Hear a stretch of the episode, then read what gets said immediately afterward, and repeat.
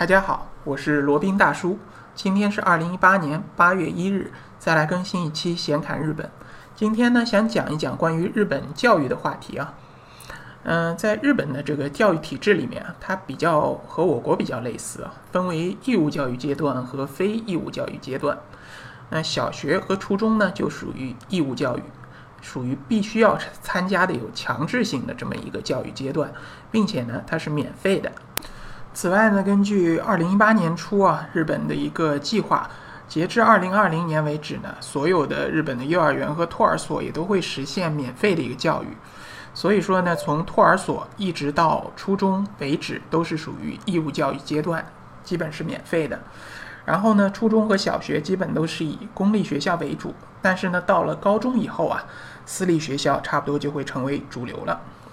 呃，日本的受教育程度啊是非常非常高的。嗯，在国内他们的识字率呢达到了百分之九十九点九以上，就基本上所有的人都识字。然后二十五到六十四岁的成年公民当中啊，受过高等教育的比例是百分之四十八，也就是说成年人中至少或者说差不多有一半。呃，接受过高等教育，至少接受过大专、大学本科的一个教育，呃，在世界上呢是排名第四。那在拥有硕士学位的比例上呢，仅次于韩国，排名于全世界的第二。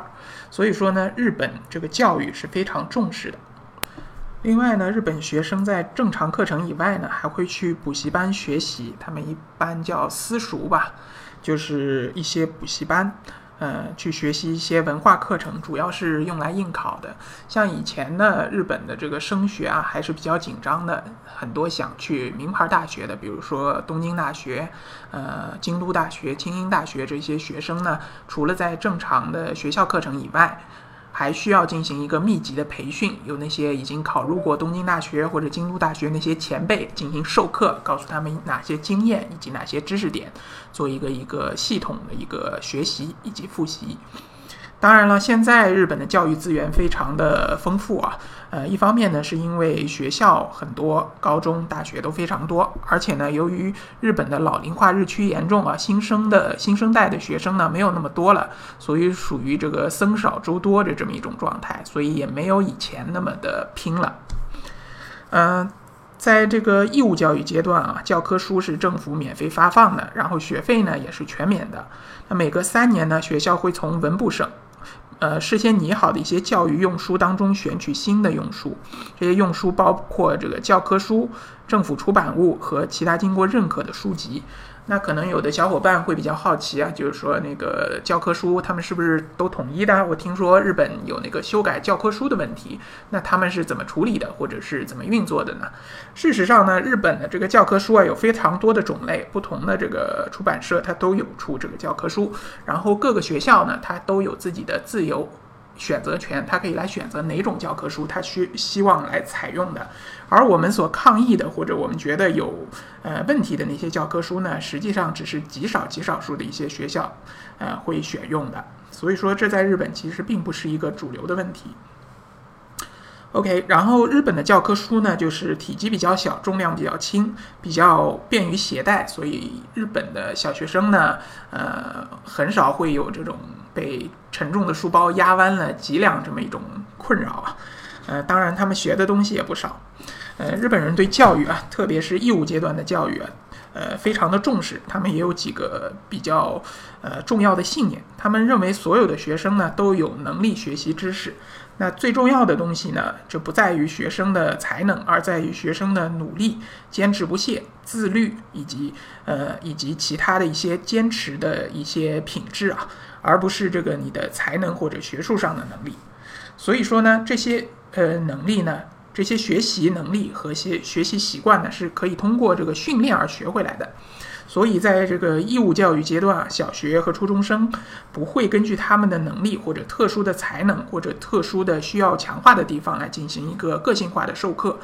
而是就是说一个大班的授课，填鸭式的教育。呃，这一点和我们国内的教育还挺有相似之处的哈。嗯，这呃。另外呢，罗宾个人觉得这个也有一部分原因呢，是因为日本人的性格问题，因为日本人有不愿意给别人添麻烦的这么一种天然的本能也好，或者说偏好也好，所以说日本的家长呢，往往都不愿意给学校、不愿意给老师添麻烦，也就不会提出自己的孩子有一些个性化的需求，比如说某方面需要着重学习，或者某方面这个已经都会了，希望老师能教一些更加呃高深的知识。或者更加这个后期的一些知识，他们只会按部就班的根据学校的这个教材或者施教进度来让自己的孩子来学习。那进入了日本的高中以后呢，这个学习的内容就丰富了，非丰富了许多。他们当中的必修课，呃，给大家呃读一下，一个是日日语，就是他们的国语，然后还有数学，呃，还有自然科学。还有社会学，就包括公民学、地理学、历史学，以及这个理科，就包括科学，还有这个英语，还有体育，还有保健体育，还有这个技术，我猜应该是类似于精工这些东西啊。然后还有家庭，这些一般是针对女生的设计、工艺和家政，还有这个画图。还有艺术，还有音乐，还有这个情报。情报这里指的是资讯科技啊，所以说是非常丰富、非常这个多种多样的。那也给这个呃经过了义务教育的学生呢，给他们一个非常呃广泛的一个选择，以及广泛的知识灌输。那说到日本的高等教育呢，就基本就是大学了。它当然还有一些细分门类，包括这个普通的大学、短期大学。短期大学一般是两年的，然后还有专门学校、高等专门学校，应该类似于我们的中专、高专之类的，还有研究所。呃，然后呢，日本的这个高等学院的入学考试啊，它是考两次的，不像我们一一考定终身啊。它第一次考试呢，是由这个独立的行政法人大学入试中心统一举办的一个测试，然后考完以后呢，还要在呃参加各大学校。自主办理的一个单独的招生考试，所以说是考两次的。然后这两次的成绩呢，都会作为呃入学审核的一个标准。基本上权重呢是第一次占一，第二次占四，就是说统一考试占比占百分之二十，那学校单独的一个考试呢占比占百分之八十。那取他们的总分，然后来进行一个审核，看学生是否足够资格进入学校。日本大学制度呢，和我们也是一样的，呃，四年制。那毕业生以后具备学士资格，那就是本科了。那短期大学呢，前面也讲过，通常是两年制的。那大多数呢是以女生为主，呃，可以使他们早一点离开校园，踏入职场。因为日本现在还是以这个男主外女主内这么一种社会的呃氛围为主啊，女女子呢主要。主要的情况下，她如果是结婚以后呢，一般都会做全职太太。所以女性她们工作的时间呢，其实是非常短的。呃，举例来说，如果是二十五岁结婚，那她们如果读了四年制大学，二十二岁毕业的话，那只有三年的时间可以工作。如果读了这个短期大学呢，那又可以多出两年，至少有五年的时间可以这个自己自己工作，然后挣那么一点钱。呃，所以对于女生来说，这个短期大学也是比较有好处的。那日本的顶尖的大学，最最顶尖的 top two 就类似于我国的北大清华，那就是东京大学和京都大学。但是第一名的东京大学和第二名的京都大学的差距啊，比北大清华之间的差距可是差了非常多。因为基本上在日本这个政府，尤其是中央政府里面就职的官员啊，百分之九十以上基本都是毕业于东京大学。可以说东京大学是日本干部或者日本领导人的摇篮了。呃，有着这么一层背景呢，东京大学的这个名望以及东京大学的实力都大大的增强了。那除了东大和京大以外呢，还有一些其他的非常有名的大学，比如说大阪大学、东北大学。这里的东北呢，不是中国的东北，是日本本州岛的东北，包括青森啊这些县，还有名古屋大学、东京工业大学、九州大学、筑波大学，当然还有我们呃耳熟能详的一些私立的大学啊，包括早稻田大学、清英大学。呃，说完了这个高等教育呢，再说一下我们可能比较关心的，在日本的国际学校，日本也是有国际学校的哈，当然数量没有像我们国内这么多。国内呃，日本呢大概有三十到四十家的国际学校，他们全部是采用全英语的一个教学方式，然后课程呢基本也是和国际接轨，使用国外的一个教程。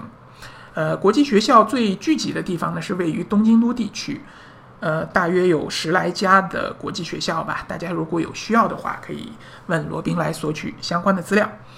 总的来说呢，日本的教育系统啊，属于比较平民向，就是普普惠制的这样一种教育系统，力求呢让大家都有书读，都可以接收最基础的教育。但是呢，它的高等教育也是非常强悍的，不光包括它的大学在国际上的排名，以及日本呢，它这个拿到诺贝尔奖的数量，在亚洲应该也是首屈一指的。